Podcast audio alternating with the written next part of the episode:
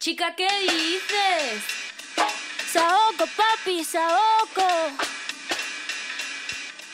Saoko, papi, Saoko. Chica, ¿qué dices? Bienvenidos sean al episodio número 42.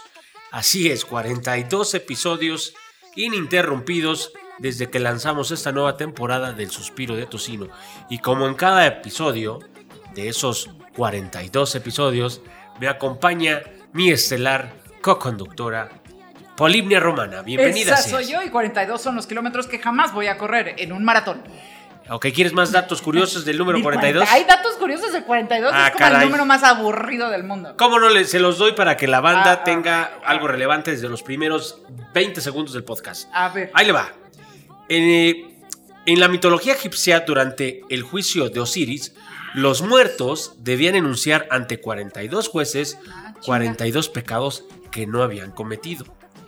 Esto usted dirá, ¿y eso qué? ¿Y eso qué? Cuando usted tenga un silencio incómodo ahí en una reunión, de pronto, ¡pras! Claro, ¿qué, es- qué creen que es el 42? Y de pronto se les van a quedar así. Alguno que otro le puede contestar, mi tío toca el tololoche, ¿no? O Oiga, sea, esto, es- esto de los 42 delitos que no cometieron es como cuando la alcaldesa de Cuauhtémoc dijo que lo sentía pero que ella no había sido. Es correcto, es un poco para eh, Ah, pues, tener culpables, o sea, ¿no? Para- ofrezco disculpas pero no hice lo que Es dicen que yo correcto, hice. es correcto. Así son. Así es. Ahí le va otro. En el antiguo Tíbet hubo 42 emperadores, desde Niatri, Snepo, Así, así se llamó un primo mío. que reinó en torno al 127, al año 127 a.C., hasta Land Dharma, que lo hizo del año 836 al 842. Ay, güey, oiga, si todavía no existía Cristo, ¿cómo contaban los años antes de Cristo? O sea, ¿cómo decían? Ay, este es el 125 antes de Cristo. ¿Cómo sabían si no? Eh, buena pregunta. Es un motivo más para viajar al tiempo y ver qué pedo, ¿no? Imagínese usted. Pues sí. eh, eh, ese es un muy buen chiste que ya había escuchado, pero imagínese usted contar los pinches años al revés. Exactamente. Y además de, de un señor que todavía ni existía. Oye, ¿cuántos años cumpliste? Menos uno, güey. Sí, ¿a ah, cabrón. Pues es que sí, todavía estamos, todavía no llega el Cristo, güey, como para que cumplan años positivos. El Cristo, el Redentor. Y por último, Señores, no se crean, Dios no existe. es correcto. Y la Biblia, decía Gutenberg, la Biblia de Gutenberg, Ah, la de no significa que él escribió, él la, la- Ah, la yo pues, la madre. O sea, hay un testamento según. No, no, no. Ah, Ok, Gutenberg. Eh, Gutenberg que inventó la imprenta y que el primer libro hubiera ¿Verdad? sido el primer libro hubiera sido el libro vaquero, pero este pendejo agarró la Biblia. Me cargo en la chihuahua. El primer libro impreso en Europa tiene 42 líneas de texto por columna, por lo que también se le conoce como Biblia de 42 líneas. ¿Qué le parece? El episodio ver, número 42. Oiga, haga de, dato usted, de cuenta que usted es Gutenberg. ¿Cómo no? Así ya sabe, con su peinadito de lado, con su Ajá, sí, sí. acá, para que se parezca a quién. Ah, Al- al- al de Peaky al del Blinders. Peaky Blinders. Y. ¿qué, ¿Qué libro hubiera escogido? Haz de cuenta que ya tienes todos los libros que hoy existen. ¿Cuál hubieras escogido? Para imprimirlo. sí, como así, primero. el primero. ¿Cómo estamos no? viajando en el tiempo. Mire usted, el primero que hubiera impreso, yo creo que. El Kama Sutra iba a estar cabrón. Porque será Por- dibujado. ¿Y qué tiene? Pues usted me dijo imprimir. Pues sí, pero. de- como solo si letras? Apenas con las letras y luego venían los dibujitos. lleva la chingada. Los ¿Cómo no? El, el eh, panfletito de los cánticos de Navidad. Ah. Porque a veces falta en las posadas, ¿no? Eh, la gente no lo tiene a la mano y a veces no, no se Ah. sincroniza, ¿no? A veces unos contestan ora pro nobis y el otro ruega por nosotros. Es un desmadre. bienaventurados no sé quiénes. Exacto, la de pisando la escarcha no viene en, en- en el manual. Creo que ese podría ser un muy buen remedio Y- eh, para una época bonita Sí. como ese. Es- ¿Y el de usted cuál sería? Yo creo que las letras del Romances 2 de Luis Miguel. Ándele, fíjese nomás. En grande, ¿no? Porque como venían en el CD, ¿Se no, acuerda no que le- no lo tenía veía. que cerrar un ojo para ver la letra? Fíjese que en ese entonces la vista no me fallaba. Ajá. No, re- no requería este, bifocales, ¿no? Entonces. pues, Ahora ah, ya se alarga usted el menú. Es deténmelo. No, no, no. Afortunadamente mis lentes hacen ese paro. No es necesario causar ridículos, así de la pinche mano. Pero no en la alcanza. regadera no sabe cuál es el enjuague y Ah, cuál es sí, el champú. a veces sí me llego a echar. este, me llego a rasurar la, la- la barba con el de las zonas eh, sensuales, ¿no? Pero bueno, arrancamos como ustedes pueden ver con toda la energía en este episodio número 42 que inicia de una forma espectacular.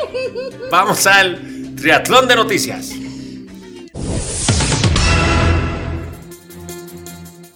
Alejandra Cuevas Morán dejó el penal femenil de Santa Marta Acatitla esta tarde, a unos minutos de que la Suprema Corte de Justicia ordenara que fuera liberada. El 16 de octubre del 2020, Cuevas fue detenida acusada de homicidio doloso por omisión de auxilio en agravio de Federico Gertmanero. Sí, usted lo adivinó muy bien, es el hermano del actual fiscal general de la República. Su madre, Laura Morán Servín, la compañera sentimental de Federico durante más de 50 años, también fue acusada por el mismo delito.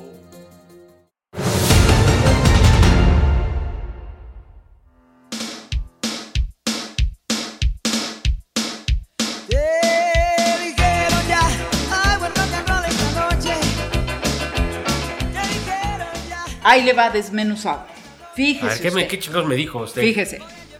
Ayer, o sea, el lunes 28 de abril. No, de abril no. ¿Qué estamos? Es que estoy, ya, ya estoy en la consulta.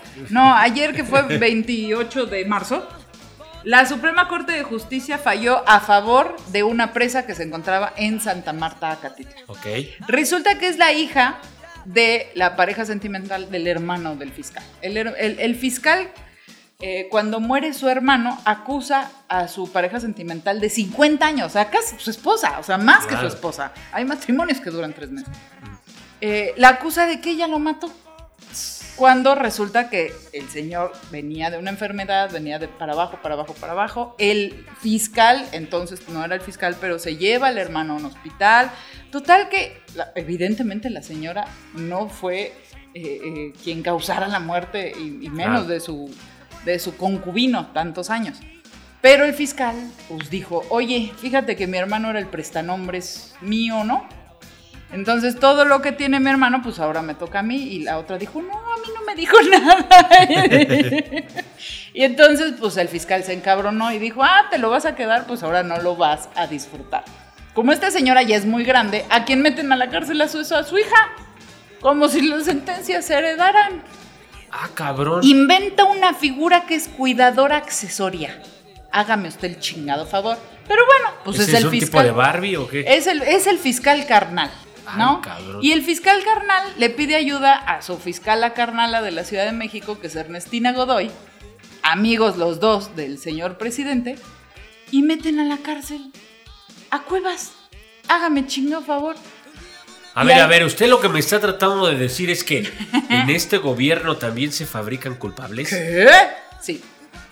Perdóname usted, porque la, no lo digo yo. La corte ayer dijo, esta señora no tiene por qué estar en la cárcel. Esa figura del cuidador accesorio no existe. Se la sacó el pinche fiscal de la manga, que ya ni ha de ser su manga, son pinches arrugas. El señor ya tiene más de 80 años y sigue chingando.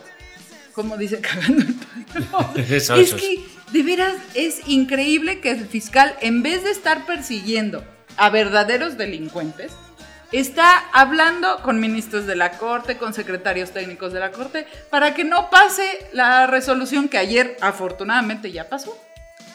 Fíjese nomás. Pues debe ser eh, la agenda del fiscal, eh, pues muy complicada. Y más cuando le pone en sus eh, órdenes del día pendejadas como esta, ¿no? O sea, es que dedica su día a, a- a temas personales y, Y- mete a la cárcel a la familia de su hermano. Y de ahí en, en relación el audio que se, que se divulgó, en donde ¿Qué se encabronó porque Ah, sí. justamente no le dieron... ministros. Exacto, no le, no, no le dieron viada, no le dieron su espaldarazo a justamente lo que él quería. A mí, más allá del desmadre que tenga la familia, que la verdad no debería de ser de interés nacional, Claro que no. sus pedos familiares, y menos eh, que todo el pinche eh, sueldo que gana, le estamos pagando para que defienda a su Exacto. familia, Exactamente. me lleva la chingada. Pero además, ¿por qué necesitaba un prestanombres? ¿Que su dinero no es lícito? Y además, Timoratito, ahí sí, el presidente, ¿qué es lo que ha dicho él? Yo no me meto. Yo no me meto. Pues nada, pendejo, como sabe que si hay tela de dónde cortar, no se mete pues porque se va a ensuciar. Oiga, pero el fiscal tiene pedos con todo el mundo. Acaba de salir un pedo también que tiene con el que fue hasta hace unos meses, muy pocos meses, el consejero jurídico de presidencia. Me Se lleva están peleando a procesazos. ¿Se acuerda que eso era de, de- de los tiempos de Carpizo? No, procesazos, ¿no? Ahí te Así un de- procesazo. Ahí te ¿Qué, regreso qué el traes ahí un folder? Uy, qué miedo. Yo traigo todo un expediente, puto. Ándele, a de mil procesazos. Se están peleando a procesazos. ¿Y por sabe qué es lo más asqueroso? Por lana. ¿A poco? Yo creo que era por el honor de la familia. Me lleva la chingada. Todo Pues qué está bueno mal que ya salió esta señora. Qué bueno que. Ahora que se cuide, porque yo no quisiera tener un enemigo como el pinche fiscal No. carnal. Y bueno, pues para que vea que en todos lados se cuecen habas. Jeff Manero fue el secretario de Seguridad Pública de FOTS. Yo no sé por qué este presidente lo recicló. Si ya estaba a ver, de a ver, ya, perdón, ya eso de ya estaba para la trituradora. No es el primero. Sí, no. Y no es por justificarlo, pero fíjese usted. Cuando entra una chamba nueva, pues tiene de dos sopas. Agarrar la escoria que ya tiene la empresa, en este caso el aparato de Sí. gobierno, o buscar nuevos valores. Sí. Si en esta so- sociedad en donde no hay un ejercicio natural de la ciudadanía para participar en los presupuestos de su colonia, inclusive hasta simplemente estar interesado en qué está pasando en tu condominio. Ajá. Hay, hay personas que ni se conocen. No, hay- salen del elevador, se encierran en su casa y nomás oye Entonces, chas. digamos que el recurso del servidor público actual está escaso. Entonces, ¿Qué hacen? Pues agarran de lo que hay. Aquí es un llamado para las nuevas generaciones. Oigan, no la chinguen. Yo sé que a veces suena mejor ser doctor, eh, ingeniero, futbolista, reggaetonero, TikToker, pero no la chinguen. Su nación les está pidiendo urgentemente que se involucren en los temas políticos de su Y no país. tienen que ser todos funcionarios. ¿eh? No, y, y tampoco no tienen que ser todos de un partido político, No. tienen, pueden hacerlo de forma Hay independiente. muchas formas de participar y yo creo que más adelante valdría la pena hablar de la democracia participativa. Cómo no, con todo gusto. Vámonos al siguiente nota, un poquito más ligera, porque me empezó muy Sí. pinche densa usted, ¿ok? Es que sí me dio coraje, oiga. Vámonos con lo que sigue. Una reciente investigación desarrollada sobre más de 14.000 mujeres determinó que los antibióticos tienen efectos secundarios sobre el cerebro. Habitualmente se usan antibióticos para prevenir infecciones bacterianas, que se pueden originar por afecciones, operaciones o también heridas. Sin embargo, un estudio realizado en Estados Unidos demostró, en primera instancia, que la utilización crónica de estos fármacos en mujeres de mediana edad podrá causar demencia y luego Alzheimer en un periodo estimado de 7 años. Por lo tanto, habrá que analizar su efecto a largo plazo. El campo de estudio estuvo integrado por más de 14.000 enfermeras voluntarias, las cuales ayudaron a develar que las que tenían edades medias y consumían antibióticos durante dos meses encontrarían su memoria y pensamientos en declive hasta 7 años después. Además, la investigación reveló que la condición se mantuvo inclusive ante la presencia de otros atenuantes vinculados a déficit de salud.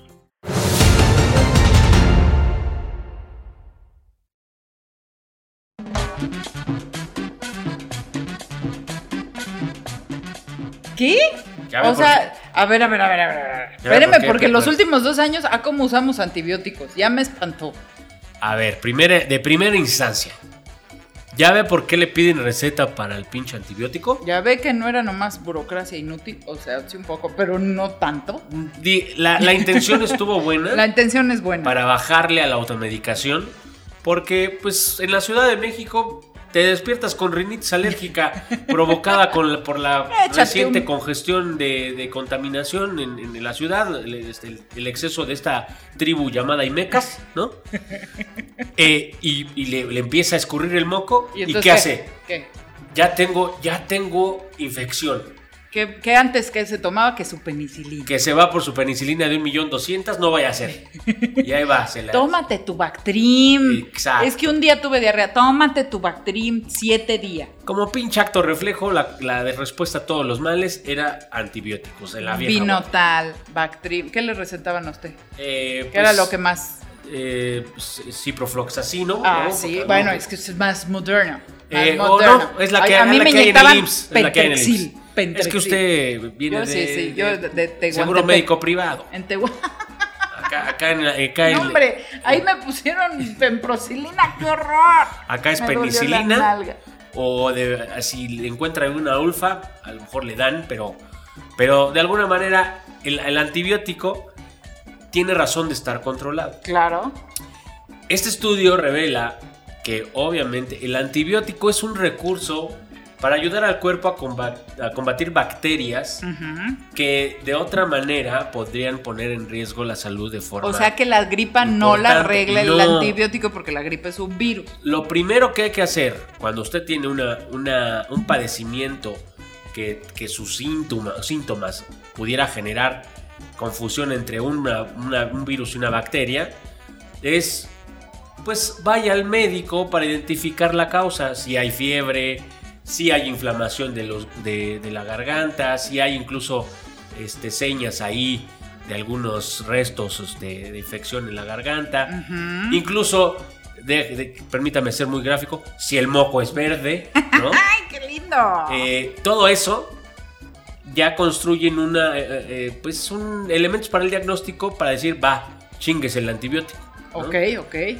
O incluso para temas preoperatorios que le, le llaman la profilaxis, ¿no? Que usted se tiene que tomar Ah, claro. para un procedimiento dental que le va a sacar la muela del juicio a su dentista. Échese un pinche cóctel de antibióticos para prevenir una posible infección. Pero si no está medicado, si no está, se está medicando a través de una receta que se la emitió un doctor calificado, lo que usted está haciendo es ser candidato a un comportamiento como el que le sucedió a estas enfermeras en el estudio estadounidense. Oiga, pero antes de que me cuente eso, que la, la verdad sí me preocupó, también un efecto secundario de usar antibióticos sin receta, pero además, sobre todo sin supervisión médica, es que te lo puedes tomar 3, 4 días, no llegaste al final del tratamiento porque dijiste, ya me siento bien, ya se me acabó el moco verde. Te lo dejas de tomar, esa bacteria se va a hacer más fuerte, es como los insecticidas y las cucarachas. es correcto. Si no lo acabas de matar, se va a hacer más fuerte, que es lo que pasó con el COVID.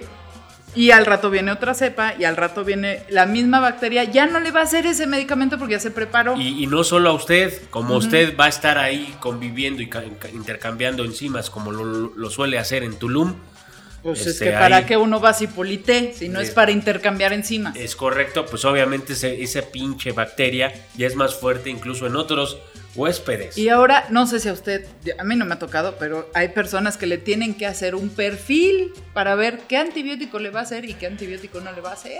Imagínese usted, estamos ¿En llegando qué bronca nos metimos? a muchos gratis? temas en relación a la resistencia de, de los, de las Sí. bacterias antiantibióticos. Y no solo eso, la, los efectos secundarios del uso de, las, de los... Ahora sí, los cuénteme lo deprimente. Ese es el tema. Imagínese usted que en el resultado de este estudio encontraron que eh, un buen número de mujeres en este estudio desarrolló padecimientos relacionados con Alzheimer o incluso demencia siete años después del consumo de antibióticos. Cállese la boca. Eso sí me espanta. Pues cómo no, a ver, un antibiótico le dice, a ver, mata bacterias, pero no es un, no es un ente inteligente. Claro. mata lo que su pinche madre se le encuentre enfrente que parezca una bacteria, incluso células sanas. Cállese. Por eso uno, cuando, después de una infección bacteriana en el intestino, la- el antibiótico se lleva todo, las malas y las buenas. Uno tiene que tomar Lo que le vienen los lactobacilos. lo que viene siendo el, el Yakult, no, ¿eh? No, no, no. No, no, no. Lactobacillus y un montón de tratamientos para volver a eh, reforestar ¿Cómo no? Es la flora intestinal, que son las bacterias que nos ayudan La a la flora y la fauna. Bueno, no, la ¿Cómo fauna son las lombrices. Y, el reino fungi también, ¿por qué no? Porque ahí en los divertículos también viven Es los pitufos. Es correcto. Eh, y bueno, aquí eh, la alerta para toda la audiencia suspirante. Si no necesita antibiótico, pues no se lo tome. Digo, ya, ya usted, eh, si, si quiere exponerse a situaciones como las que ya le estamos contando. Así que cualquier padecimiento, pues si es una gripa, tome muchos líquidos. El, el clásico té de limón, ¿no? El ¿Por qué no? amiel. Y sabe qué, le voy a decir una cosa. La gripa no se cura hasta que descansa el cuerpo. Entonces, si usted se duerme todo un día, eh, acostadito, tomando harto líquido, dormidito, no haciendo destra... Se va a curar más rápido. Y, y aparte, si usted es de los que, eh, pues ante prim- el primer problema de salud, corre al doctor Simi, No, pues ya, chihuahua. el doctor Simi, ¡Le va a como, vender! como, como el IMSS, ¿qué quiere usted? ¿Cómo no le damos su penicilina? Incluso en el IMSS ya está, de verdad está controlado. Sí. Pero en un Simi, No. si al lado tiene la el tienda... chiste es vender. Pues le Entonces, van a vender algo le va a vender. a huevo un pinche Algo antibiótico le y el tam- paracetamol. Y, tampoco hace bien estarse vitaminando cualquier pendejada. Es correcto. Así que por favor, le- digamos que lógica elemental alimentaria, coma bien, Así es. cero alimentos procesados, cero exceso de eh, bebidas azucaradas, todo lo que usted sabe. Lo que ahora se le llama Sí. dieta no es más que comer bien. Normalicemos la dieta. Normalicemos comer bien. ¿Cuál dieta? Pues sí, bueno, pues es que, es que fíjese, dieta se usa como para bajar de peso. Y madres. Pero, por ejemplo, en veterinaria, eh, la dieta es lo que se come. Sí. O sea, no es como algo especial. Incluso la mierda que se come la gente es dieta, mala Exacto, dieta. Mala dieta. Eh, pero dieta. cuando se utiliza la palabra dieta correctamente es pues para intentar que la pirámide alimenticia Sí. esté balanceada. Ahora, ya si digo yo, estoy en una dieta baja en contenido calórico, ah, estoy siendo bien específica. Anda, que no es cierto, era andamos bien broma. pinches este, médicos. sí. No manches, Yo creo que sí pinches. podríamos atender una, una farmacia Simi, ¿eh? Yo creo que sí. Para Una del ahorro. Una del diestra y ahorro. siniestra, chingue su Ah, madre. oui, oui. Cómo no, vámonos con la siguiente nota. Eche su. Diputados federales buscan eliminar horario de verano porque altera el sueño y provoca irritabilidad. Los diputados buscan subir este jueves para discutir y votar la iniciativa del diputado Gerardo Fernández Noroña, la cual propone eliminar el horario de verano. Lo escuchó usted muy bien, estamos regresando a los 90, bajo el argumento de que el cambio de hora genera alteraciones en el sueño y no su cara en la televisión, al afectar el ritmo cardíaco y aumentar la sensación de cansancio, irritabilidad y cambios de humor. Eh, diputados consultados por Forbes México comentaron que hoy se acordó en la Junta de Coordinación Política de la Cámara de Diputados consultar la viabilidad de esta iniciativa a las Secretarías de Energía, Economía y Salud. Hasta aquí mi reporte. Las 3, las 9, las 6, las 12. ¿Qué es este? ¿1994? Pues mire, usted me dirá Chairo. Pero, a ver, a mí sí me caga el horario. Y si me apura y si quiere quedar bien el, el- el Noroña con la banda, yo le diría que por qué no aplique el horario. ¿Cómo se llama el de octubre? Si este es el de verano, el otro es el de, De invierno. El de invierno. Ah, que, que vayamos siempre Varias durmiendo veces. una hora. Ándele, pues, imagínese usted que en lugar de hacer el de verano, Sí. que aplique el de invierno en No, verano. cállese. La verdad Y que cada tres meses nos dé, regale una hora. es una propuesta bien pinche positiva. Ahí está. ¿A poco no? Imagínense. Mire, no, bien. no, no es ser chairo. Porque esta discusión, le digo que la tenemos desde los noventas. Incluso hay municipios que le, le pintaron dedo al gobierno federal y dijeron, aquí es el horario de Dios. A mí no me vengan a decir qué horas son, porque yo siempre he medido mi, mi hora con el reloj del, El sol. del sol. O del, de Pachuca o de Tlaxiaco. ¿Cuál es su postura respecto al Mi horario postura es que en la Ciudad de México y alrededores vale gorro el horario de verano. Entiendo el horario de verano en países como el norte de Estados Unidos, Canadá definitivamente, los países nórdicos, cuando en invierno pues su hora sol en algunos países hasta desaparece. Pero en lugares, usted ha conocido Canadá, ha conocido los países este, muy al norte, eh, son las 9 de la noche y está el solazo. Correcto. Entonces sí hay que recorrer el horario, pero en la Ciudad de México vale gorro. Vale exactamente gorro. Entonces estamos de acuerdo con Noroña. Yo siempre estoy de acuerdo con Noroña. Fíjese nomás, a mí, La no- verdad. yo no sé si siempre, pero sí me parece que es un, es un diputado consistente. Sí. O sea, siempre la arma de pedo y siempre por causas alineadas a, eh, digamos, Ahora, a corrientes muy También muy le voy a decir otra cosa. Ya hay un antecedente. Cuando el señor presidente era jefe de gobierno, hizo de su. Porque antes hacía consultas también. Ah, mire, no es de- Ah, no, no. Hizo varias consultas cuando él era jefe de gobierno. De hecho, hizo cinco. Una de ellas tenía que ver con el horario de verano. Obviamente, ganó el quitar el horario de verano en el entonces DF, pero él no pudo hacerlo. Porque una Sí, cosa. recuerdo. Exacto, porque él no pudo despegarse de todos los horarios de todos los demás estados. O sea, fue técnicamente imposible. Y pues ahora sí que hizo su consulta, ganamos los que dijimos no queremos el horario y de todas maneras ¿Por qué nos no chingamos. hacemos la consulta suspirante? Oiga, ¿Cómo no? es- la otra vez hicimos una encuesta y estuvo chida. Va, vamos a preguntarles a los ya casi ¿De una vez la hacemos? 425 suspirantes Va. ¿Qué prefiere? Si aplicar o no el horario de verano.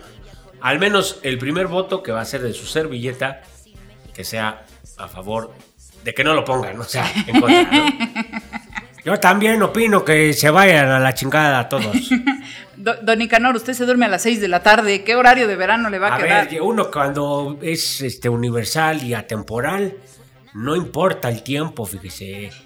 Eh, de qué, ¿Para qué se alteran si el, el- el reloj es, es- es otro dictador? Es que usted es, o sea, para usted es bien fácil. Se duerme a las 6 de la tarde. Obviamente a las 4 de la mañana está levantado, bañado, desayunado, ya Pues es que ya no puedo, yo creo que consumí mucho pinche antibiótico. Porque a veces me olvida qué horas y me despierto y a todas las 3 de la mañana queriendo hacer. Pues sí, pero usted acaba de comer, que también come a la 1 de la tarde, a las 2 y está bien jetón. Ah, llega un momento en donde el cuerpo se emancipa de la- del yugo, del horario, y lo despierta a uno a las 3 y lo duerme a uno a las 5 de la tarde. Ya quisieran ustedes funcionar como, pues, como uno. no, Don Nicanor, ya duermas otro Ya, rato, ya, que ya, ni le toca.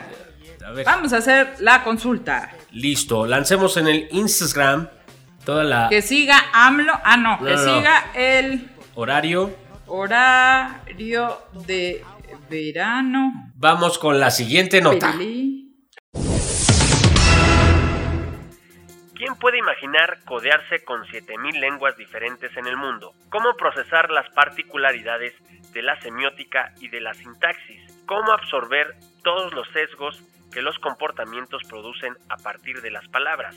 La neurocientífica Lera Poroditsky parece tener la respuesta. La científica es considerada como una de las autoras clave de la teoría de la relatividad lingüística.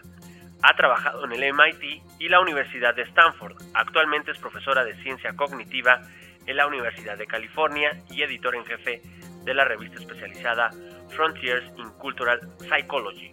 Su investigación reciente muestra que el lenguaje tiene un papel mucho más destacado en las mentes de lo que se sospechaba hasta ahora.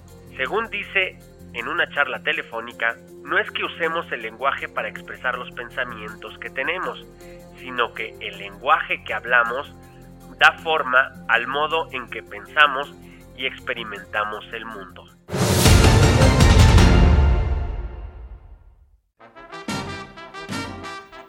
What?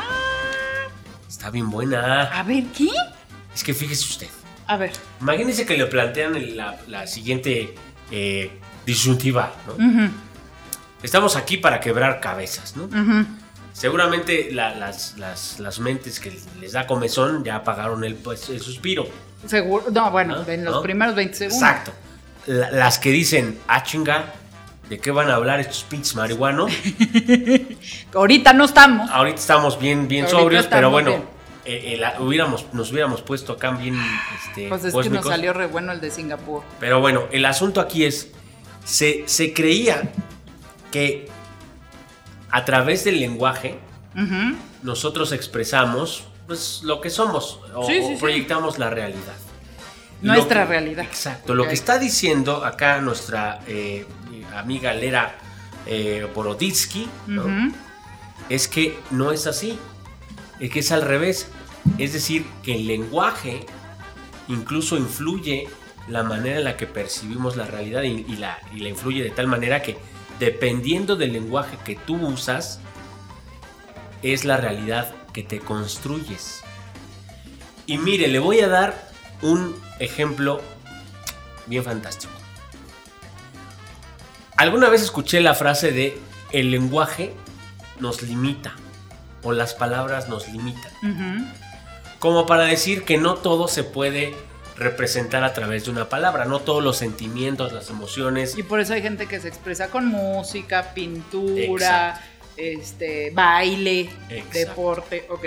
¿Qué pasa si usted la educaran en medio de un lenguaje eh, completamente egoísta, machista, eh, pues eh, lleno de agresividad, ¿no?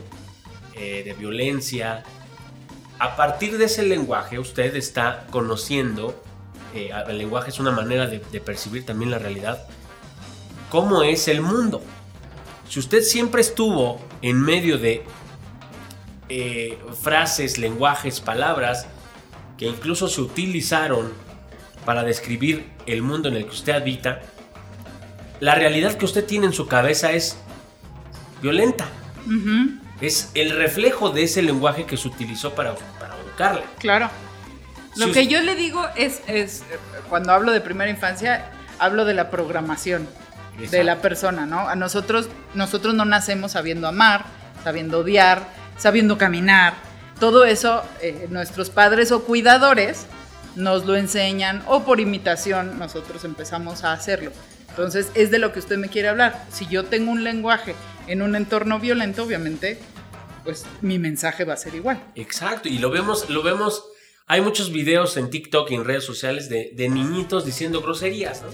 Y Que nos es- da risa. Que es muy cagado, ¿no? Ujú. Ay, que el niño le, mentó la madre al tío. Ja, ja, ja, todos cagados. ver la cara de estúpida? Exacto, La ¿no? niñita, sí. Etcétera, etcétera.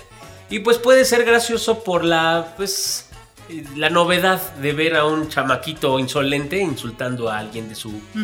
Eh, a mí no me pareció nada mal educado. Este, el, el- el niño que cuestionó al padre o que hasta le dio una grosería, pero, pero bueno, esa, esa es mi, mi- Sí, sí, mi sí. opinión. A lo que voy De es... acuerdo a cómo lo programaron a usted. Es correcto. A lo que yo voy es, si la realidad de un niño eh, se le festeja, se le reconoce que a partir de frases violentas, misóginas eh, e incluso egoístas, eh, es, es la manera en la que obtiene reconocimiento de sus padres, sus tíos eh, y, la gente que la- lo rodea, en su cabeza dado que es un, un llamémosle, una cabeza plástica, las neuronas se programan a partir de ejercicios repetitivos como este, ¿qué cree que va a resultar ese niño en 10, 15 años? Ojo, no estamos siendo eh, pues, el la clásica tía, ¿no? Este, eh, del WhatsApp. ¡Ay, no! No le enseñes groserías a mi hijo porque, porque siempre las va a usar y va a ser un, No, no. un Si personaje desde chiquito violento. se pinta las uñas, va a ser bien huila. Exacto, No, no, no, no, no. Lo que estamos diciendo es una situación extrema en donde no hay una conciencia de la transmisión de ideas al infante Sí. y obviamente solo hay un tipo de lenguaje eh, que es violento en el que el, el- el- el niño tiene que aprender o tiene que explorar su realidad. Ahí estamos yendo al extremo. No incluso enseñarle a- al niño a, em- a emplear incluso las groserías. Las groserías Sí. son empleadas correctamente. Creo que le pueden eh, dar un énfasis Claro. a una idea. Claro, claro. Pero no son las únicas palabras que existen. Darle más recursos a, a una mente, a un niño, para expresarse, para entender el mundo, le puede abrir incluso realidades alternas que en otra circunstancia no hubiera podido ser posible. Entonces, ahí está el, ahí está el meollo. A partir de lo que se le entrega a través del lenguaje a un... Este, es, es como, como entiende su realidad. Regresamos, ¿se acuerda cuando nos dio la onda? Bueno, que todavía la tenemos. De, ¿y si sí? ¿Y si no? De dudarlo todo. Si nosotros le enseñamos a la niña, al niño, que existen otras opiniones, otras realidades, otros tipos de familia, otros tipos de niñas o de niños, le estamos enseñando a dudarlo absolutamente todo, que es realmente lo que quisiéramos. Claro. Que no compraras una idea a la primera de cambio, Correcto. que todo lo dudes para que a partir de ahí reflexiones y escojas la realidad que a ti te, te cuadra más. Y, y fíjese, a- adicional a eso, creo que también aquí, y vamos a ponerle otro nivel de complejidad al debate, el, el tipo de... Ya se nos fueron otros dos seguidores. Fíjese nomás, el tipo, el tipo de, de- de lenguaje que nos, nos educó, nos moldeó, no es, el, no es la misma realidad que percibe un latino o un hispanohablante. Deje, vámonos con el caso mexicano, un mexicano versus un gringo. La cantidad de palabras que pudiera conocer un mexicano que reconoce sus raíces, que incluso eh, entiende de dónde vienen ciertas palabras eh, de, de- de- de sus antepasados, de la cultura, etcétera, podría incluso generar un poquito más de abrir la mente, versus un lenguaje, y déjeme llamarlo así, frío, como es, lo es el inglés. Eh, solo si acaso Shakespeare nos podrá decir que no, Pero, pero, igual. pero, pero de verdad, o sea, las palabras, incluso la forma de usarlas en contextos que son totalmente diferentes, se utilizan las mismas frases, las mismas palabras, y, y el, y el cerebro tiene que adaptarse a una sola manera de, de- de entender esa realidad. Por eso, son diferentes. por eso decimos que no nada más la gastronomía mexicana, sino el lenguaje mexicano, porque no es el español. El lenguaje mexicano, que es también único, es mucho más rico que cualquier otro, sobre todo que los anglosajones. ¿no? Así Y que sí nos parecemos mucho al, al estilo de expresarnos de los colombianos, venezolanos, argentinos, chilenos, y somos más latinoamericanos en cuanto a eso. Ahora, hay otra, ahora, trayendo eso al 2022, ¿por qué un niño mexicano, una niña mexicana se puede expresar mucho más, eh, o más ampliamente que un norteamericano o que eh, alguien que está muy en contacto con la tecnología? Y sí, ahí sí yo tengo una guerra terrible contra el celular, las tabletas, las computadoras en los niños, sobre todo en los primeros años. Porque el cerebro, la única manera que tiene de ejercitarse cuando uno es niño y cuando está creciendo el cerebro es imaginando, Fantaseando, jugando con la magia, con lo que no existe, con lo que yo quiero que exista. Esa es como si nosotros vamos al gimnasio y cargamos pesas y entonces hacemos nuestro músculo bien grandote. Así se hace el cerebro, se hace grandote a partir de la imaginación. Cuando nosotros le damos a un niño un teléfono, una tableta o una computadora, puede eh, practicar cualquier otra habilidad, pero no la imaginación. Claro. Y en los primeros años de vida es vital usar la imaginación. Un niño que jugó con un, y, y no es por hacerse, ay, es que los niños pobres son más inteligentes. No, no, no hay más inteligencia de acuerdo a tu clase social. Sí hay más oportunidades. Pero un niño que aprende a jugar con los luchadores de plástico del mercado, Claro. que hace un castillo con la tierra del camellor de enfrente de su casa, que junta dos varitas y hizo una casita para el perro, evidentemente eh, crea una plasticidad mucho mayor que un niño que solo jugó con un teléfono o con una tableta. En un caso específico, tuve la fortuna de aprender a andar en bicicleta en una pinche eh, bicicletita que parecía de circo muy chiquitita a los 5 años, fíjese usted. Eh, curiosamente era una bicicleta que se le, saca, se le zafaba la cadena. Conceptos tan sencillos como entender cómo funciona una Sí. bicicleta a tus, ah, bueno, en mi caso a los 5 o 7 años, fueron justamente a partir de la experimentación que te da jugar en la calle. Claro. No, no Y está le apuesto que usted y no necesitaba. la tele, ¿eh? no- no- sí, pero usted no necesitaba ayuda para ponerle la cadena de No, vuelta. y cuando se zafaba sabías dónde ponerla y no, y sabías, sabías cómo, se zafaba y no tratabas de no hacerlo. Exactamente. Entonces, yo creo que sí, lo que, lo que está pasando con la tecnología, cuando solo es la tecnología la que educa, y como decía usted, inhibe la imaginación, es que está entregando eh, cerebros estimulados que, que segregan, eh, yo creo que altos niveles de serotonina por, por las pantallas luminosas, pero que al final, cuando crecen, no tienen una plasticidad eh, suficiente como para abrirse a Claro. entender y comprender la realidad Oiga, en la que y vive. aquí ¿no? le voy a dar la razón al señor Gerardo Fernández Noroña, nuestro ídolo. Eh, él hablaba de las alteraciones en, en el ritmo del sueño. Y sí, ahí este, los teléfonos y las tabletas generan luz a la que después de la caída del sol no está bien que el cerebro esté expuesto. Claro. ¿no? O sea, una cosa es ver la tableta, el celular de día y otra cosa es cuando ya cayó la noche y el niño sigue viendo la luz. Por supuesto que tiene alteraciones en el sueño y estas alteraciones del sueño llevan a un estrés. No es que el niño esté histérico, no, hay un estrés dentro del cerebro y se genera cortisol que es dañino en cualquier, a cualquier edad, pero en los niños es eh, catástrofe. Miren nomás, ahí le dejamos ese trompo para que se lo echen a la uña suspirantes. Sí, bueno, los tres que quedaron eh, todavía a esta, a esta parte del podcast. Eh, pero creo que es una nota súper, súper relevante. Uno no, le- no encuentra el celular, no puede cambiarle al podcast, entonces nos viene escuchando en el, en el auto, pero como el teléfono se le fue, Se le cayó abajo nos del está escuchando a huevo. Al final, el mensaje es, obviamente, hay muchas cosas que crean nuestra realidad. Una, una es el lenguaje.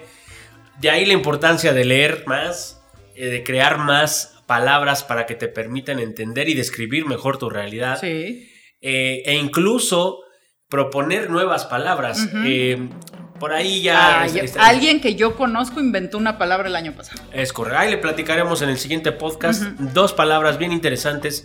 Que, que una que ya está aceptada en la Real Academia de la Lengua y otra, ¿por qué no? Que su servilleta propuso Claro. para que exista. ¿Por qué chingados no? Eh, y la idea es esa. Todo, todo, todo lo que percibe eh, tus sentidos, que es la manera en la que tú puedes descubrir el mundo, deberíamos de tener una manera de describirla y nombrarla. De esa manera se construye, como decíamos en el episodio pasado, la proyección en tu mente para que obviamente la entiendas o, o al menos la reconozcas. Ya está muy profundo. Oh, que Eh, chinga, eso está que la gomita me la- necesito una corrientada, por favor, o le voy a pagar. Vámonos a la siguiente. Ah, no, pues ya, ya vamos Ya, a- ver, al, al ya. debate, ¿no? A ver, Para- espérenme. para- Debate. Sí, ¿Cómo no? acá está. Debate. Vamos a debatir sobre. Vámonos al debate. Bienvenidos al primer debate presidencial. No, no, no, no, no, no, no, no, no, no, no, no es mi fuerte la venganza, no, justicia, no venganza. Es tiempo de debate. debate. ¿Sobre qué nos vamos a desbastir? A ver. ¿Usted ha viajado por periférico los últimos días? Eh, hasta sí, no, chingue. ¿Ha visto el mismo espectacular en cada esquina? Sí, ¿Ha visto la misma lona en cada puente peatonal? claro que sí. No voy a ver esa pinche serie de, de Halo. o sea, pinche juego de video No, el otro. Ah, ah, sí. El- el- Viene lo que, se, lo que se viene conociendo como la revocación de mandato. Ah, cómo no. Ahí, a ver, ahí yo creo que sí vamos a contrapuntear, ¿no? ¿Sí? Porque yo creo que en una de esas estamos de acuerdo en unas cosas. Cállese, en que ando chaira. A ver, vámonos, Cállese, vámonos, vámonos tendidos. A ¿Cuál es ver. la postura de usted respecto a, a la revocación de mandato? Hijo. A ver, bueno, primero, es el 10 de abril. Es domingo de Ramos. Algo. O sea, si usted no va a los Ramos, pues vaya a la consulta. Va a haber un tercio de las casillas de- a las que estamos acostumbrados a tener en cualquier otra elección presidencial. le va a tener que buscar, si quiere votar, le va a tener que buscar. Sea, Ok, entonces, ¿qué pienso de la... Me parece que es una figura que sí necesitaba este país. ¿ok? Porque incluso ha habido muchos debates de por qué dura seis años, ahora sí que el sexenio, el periodo del presidente, por qué no, como en Estados Unidos, que son Cuatro. cuatro, y, Y reelección. y reelección, otros cuatro, para que sean ocho, porque sí, seis, o sea, parecen muchos años, pero seis años se van en chinga. Es que seis son muchos para un En inepto, chin- eh, pocos, Hora, no, hora, hora. Si no puede, no reparte. digamos que pocos para una transformación de verdad. Sí, no manches. Imagínense, todavía no acabamos con la 3T y ya quieren la Ya, 4T. Exacto.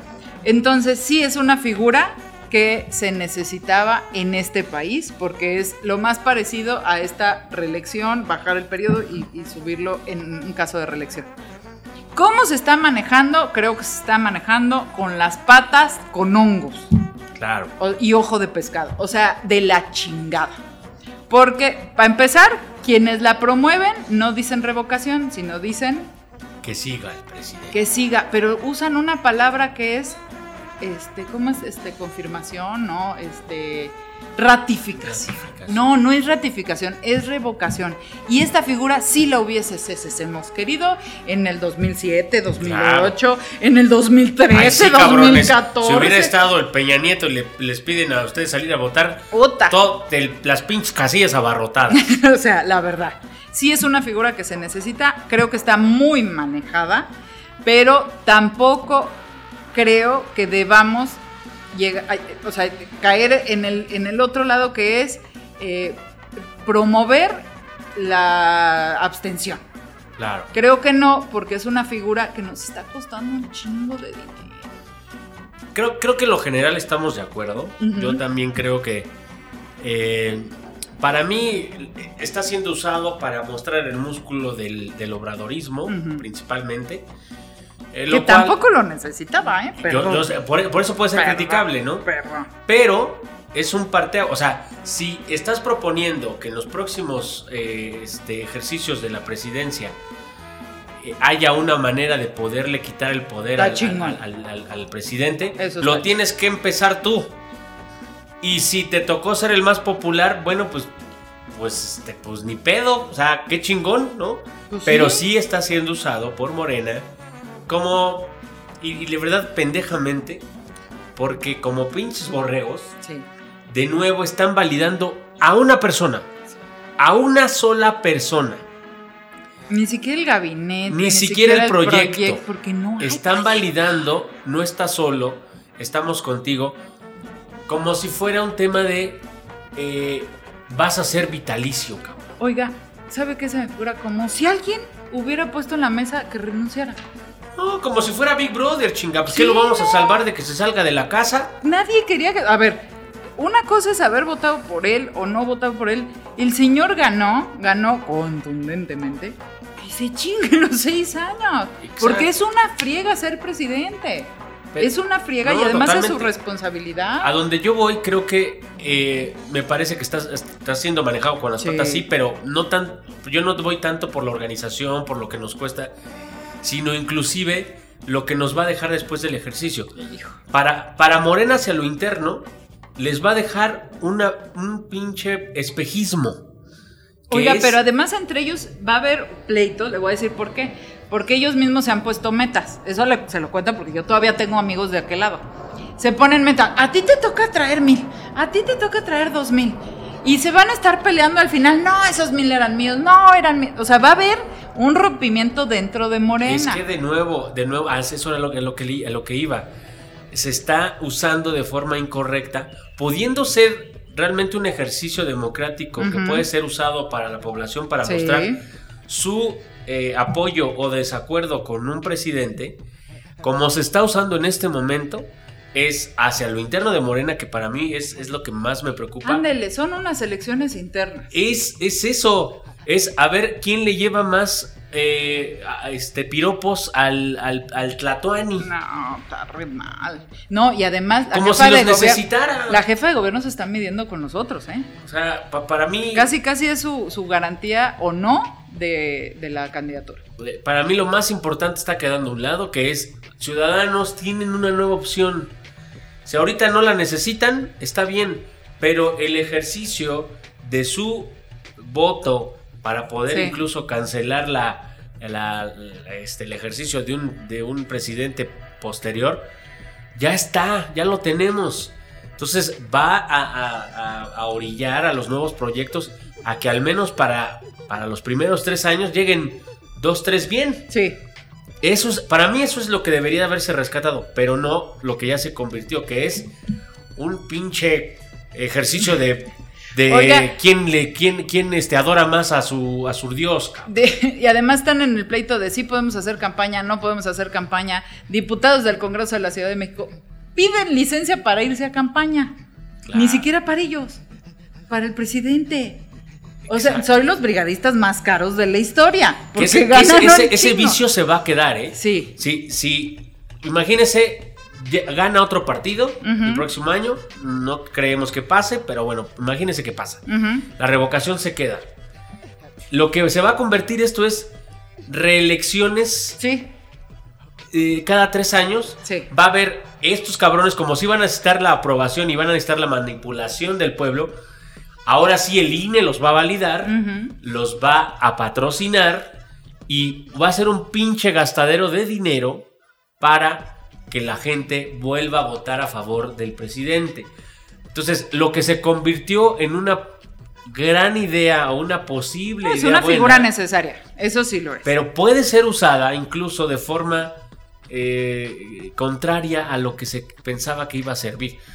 Para mí, de nuevo, las nuevas, las nuevas y buenas ideas que no se plantean de forma correcta pueden ser usadas, le meten jiribilla y en lugar de combatir este, eh, este presidencialismo que, que es totalitario y, y es este, el mandamás, pues lo, lo van a usar para justificar nuevos gastos cada tres años. Oiga, y además le voy a decir una cosa. En esta ocasión, la figura existe ya, pero no va a servir para ni madres. Le voy a explicar Sí, por claro. qué. En, en esta nueva figura que es la revocación de mandato, se necesita el 40% del padrón para que sea vinculante, o sea, para que sí lo puedas sacar. El por 40% ejemplo. de los que estamos inscritos en el, en el INE tendríamos que votar para que sea. Exacto. Ahora, hoy, hoy, en el padrón del INE somos 93 millones. El 40% son cerca de 37 millones. O sea, tendrían que salir 37 millones, no importa si votan a favor o en contra. 37 millones para que el resultado sea vinculante, o sea, que sí se lleve a cabo. Si es menos, van a decir, ay, no se alcanzó. Bueno, ya, se gastaron 2 mil millones de pesos. Eh, en el 2018, Andrés Manuel ganó con 30 millones de votos, pero salieron en total 55 millones de votos para la presidencia. Pero en 2021, Morena solo sacó a 16 millones de personas a votar por ellos. O sea que necesitan como veintitantos después del 2021 para que se pueda, o sea, no va a ser vinculante. No, y, y como lo están proyectando es que la gente que no quiere a AMLO no va a ir a votar. No, exacto. Que, que ahí, está el, ahí está el tema. Eh, ojalá de verdad sí salieran a votar por, por el no y- e incluso generaran oposición Claro. al presidente y un pinche jalón de orejas Sí. para decir, ok, Imagínense que se vaya empatando la cosa y se Exacto, pe- o sea, pegan un que, que- susto. que se- que- empiecen a cerrarse. Es, es, es real Que pasó en la ciudad en el ciudadanía. 2021. Después de que en el 18 ganó todo Morena, en el 21 mocos. Le bajan nueve Que alcaldías. fíjese, que, fíjese Sí que le está- lo- se lo está diciendo un chayoco, pero Sí, con la responsabilidad de decir, hay que jalarle las pinches orejas a, a este señor, porque de nuevo, el proyecto va viento en pompa, en pompa, ¿eh? en, En algunos, pompa, en algunos en algunas estrategias, pero en general, para mí en general, el poder político sigue en las mismas manos, Sí. siguen Pues lo siendo que dijimos, nuestros- está Hertz, está Bartlett, están los, los gobernadores. O sea, Deje ¿sabe? usted los Oigan, nombres. En Tamaulipas, los tres candidatos de los diferentes partidos eran del PRI. Se apagó. O sea, va a volver a ganar el PRI en Además Tamaulipas. de eso, de nuevo, la participación ciudadana no, no ha cambiado. No. A ver, presume que Oaxaca construyó sus propios caminos y que se organizaron. Oaxaca está organizado, de, o sea, pero gracias al PRI desde hace un chingo de Sí, sí, tiempo. sí. O sea, el resto de la población sigue apática y sigue votando a partir de, ah, este me da más Sí. con este voto. Pero ja, no están siendo, como decíamos en algún momento, sujetos de su propia historia. Exacto. Entonces, para mí ese es, ese es el verdadero problema de este proyecto. Que una vez que se vaya el Mesías, el Todopoderoso, ¿Qué van a hacer? se les va, se les, o sea, como decíamos antes de entrar al podcast, cuando usted se enamora de una, cuando era ado- adolescente y se enamora de alguna relación y que deja todo, Todo. Amigos, familia, este, dejas de ir al, al fútbol, eh, dejas a tus amigos del base, porque estás enculadísimo.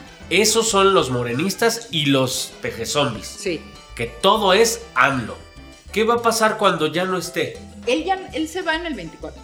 O sea, ¿qué va a Él pasar? se va. ¿De dónde, dónde Yo vas no a- creo que él vaya a promover una reelección. No, eso sí no lo creo. No, y no va a aguantar. Porque O sea, es maderista además. No, y déjete usted, de verdad no va a aguantar, o sea, se, se nota el, el cansancio. ¿A quién van a defender? ¿A quién qui- ¿A quién van a defender? ¿Quién va a ser el nuevo Salvador? O sea, de verdad que el proyecto sigue hueco. El proyecto es, Es una persona. es una persona. Ay, no. Ahí les, Ay, ahí les no. dejamos eso. Ay, no, Pa- incluso para los que quieren seguir con este proyecto, la reflexión es, ¿y después de AMLO qué? Oiga, ese está bueno. Escribe un libro. Espérame, déjame. Después de AMLO. Oigan, ya me toca, ¿no? ¿Que ya le toca qué? ¿Ya se despertó? Mi sección, estoy esperando. Carlita, por favor, mi intro, si eres tan amable. Bienvenidos a la sección más esperada del suspiro, la rola de Tony Calor. Oiga, estaba escuchando yo los podcasts principales, pri- principiales, no, los del inicio, los de El 1, 2. Ajá, esos de Estuvieron chidos. 2017, creo. ¿no? Cállese. Fíjese que No me cuando yo tenía que hablar para tener un espacio en el podcast, Oiga, usted habló por teléfono la primera vez antes de que se comiera todo el programa y ahora es dueño de Yo la creo- estación. creo que ahorita sería más difícil porque contra 400 suspirantes sería Ah, difícil que entrara mi llamada. Está chingón. Pero como en ese entonces nomás lo escuchaba yo y sus jefas, Sí. pues siempre entraba mi llamada.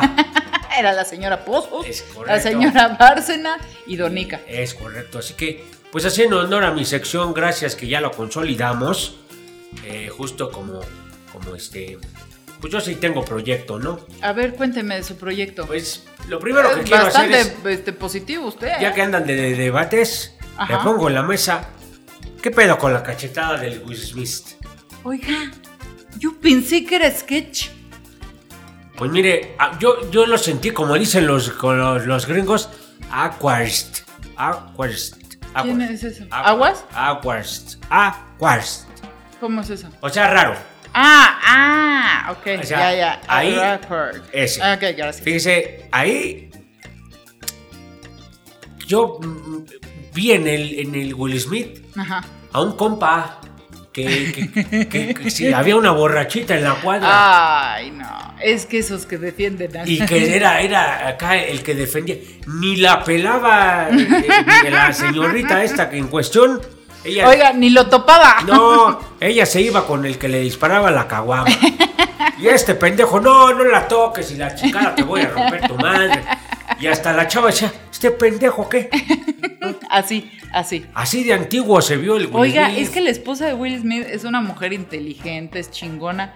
Como que, o sea, digo, la verdad, cualquier mujer inteligente chingona hubiera dicho, déjalo, mi rey, déjalo, déjalo que diga cosas. Pero incluso imaginemos que, que- que fue inducido o hasta sugerido por la esposa. Ajá, supongamos. Para mí el, meollo del asunto es este pinche vínculo que tienen los el Will Smith y su esposa. El pinche amor romántico que hemos dicho tantas veces en este Ah, pinche podcast. chinga el amor romántico. A ver, como me siento dueño de mi pinche mueble que es mi Sí. mujer, si alguien lo raya, Es mío de mí. me lo voy a defender con toda mi virilidad. ¿Y qué es mi virilidad? Una cachetada. Una cachetada bien puesta, ¿no? Ay, Ay, uy. te voy a dar unos bien Ay. puestas. Ay, bien pinche agresivo, una cachetada, ¿no? Y todavía se la rementó desde lejos, ¿verdad? Sí, a ver, ¿qué, qué decía- decíamos hace y, de- rato? y- y dició la usted dijo, usted que dijo y el halo, ¿no? A ver. Que el lenguaje crea su realidad. Claro. Un pinche antídoto de un mal chiste, ¿qué hubiera sido? Pues un buen chiste. Exacto, chingada, Chingada madre. madre. Y eso que no nos pusimos Si de se para usted, agarra el pinche micrófono y le regresa el pinche chiste. Como residente. Exactamente. ¡Ay, qué bonito el residente! ¿Quién queda como pendejo? Pues el pendejo. El pinche comediante limitado que no tiene. Y yo creo que le hubiera dolido más que la cachetada. Exacto. Porque de la cachetada se rió. Fíjese usted, yo nunca me peleé en la vida, nunca. Pero vaya potizas Ni- que metí. Ni Y por la Rodríguez. Con la pinche palabra, el sarcasmo, fíjese usted, tiene un doble placer.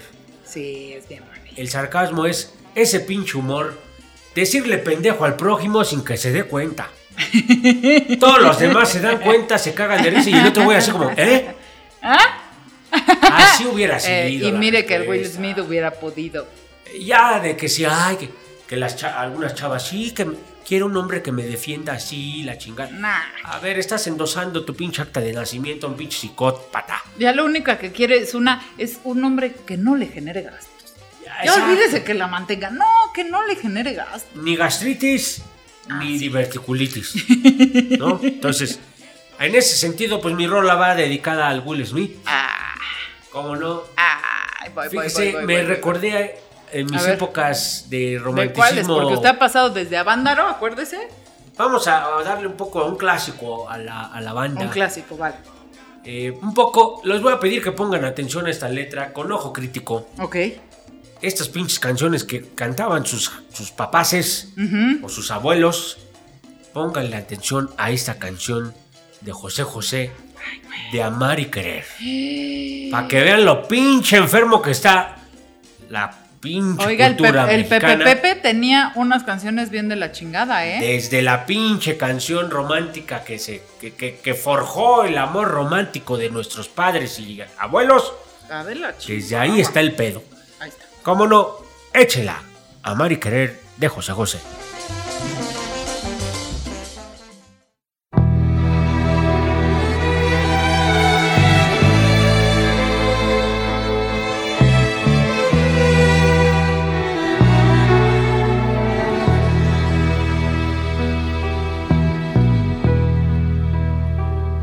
Casi todos sabemos querer,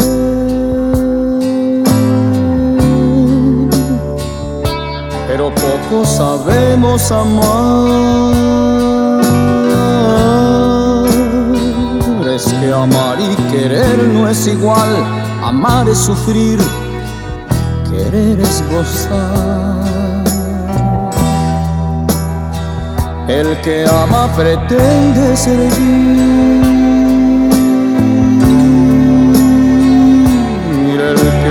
su vida la da. Y el que quiere pretende vivir y nunca sufrir, y nunca sufrir. El que ama no puede pensar, todo lo da, todo lo da. El que quiere pretende olvidar y nunca llorar, y nunca llorar. El querer pronto puede acabar, el amor no conoce el final. Es que todos sabemos querer, pero pocos sabemos amar.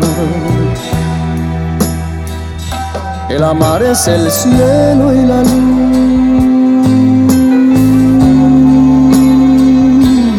El amar es total plenitud. Es el mar que no tiene final. Es la gloria y la paz. Es la gloria y la paz. El querer es la carne y la flor. Es buscar el oscuro rincón. Es morder, arañar y besar. Es deseo fugaz. Es deseo fugaz. El que ama no puede pensar. Todo lo da, todo lo da. El que quiere pretende olvidar y nunca llorar y nunca llorar. El querer pronto puede acabar, el amor no conoce el final. Es que todos sabemos querer, pero pocos sabemos amar. El que ama no puede pensar, todo lo da, todo lo da. El que quiere pretende olvidar y nunca llorar y nunca llorar. El querer pronto puede acabar.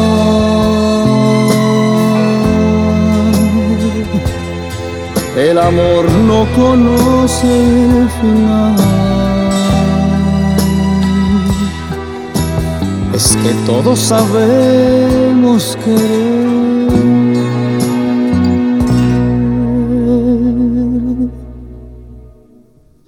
pero poco sabemos amar.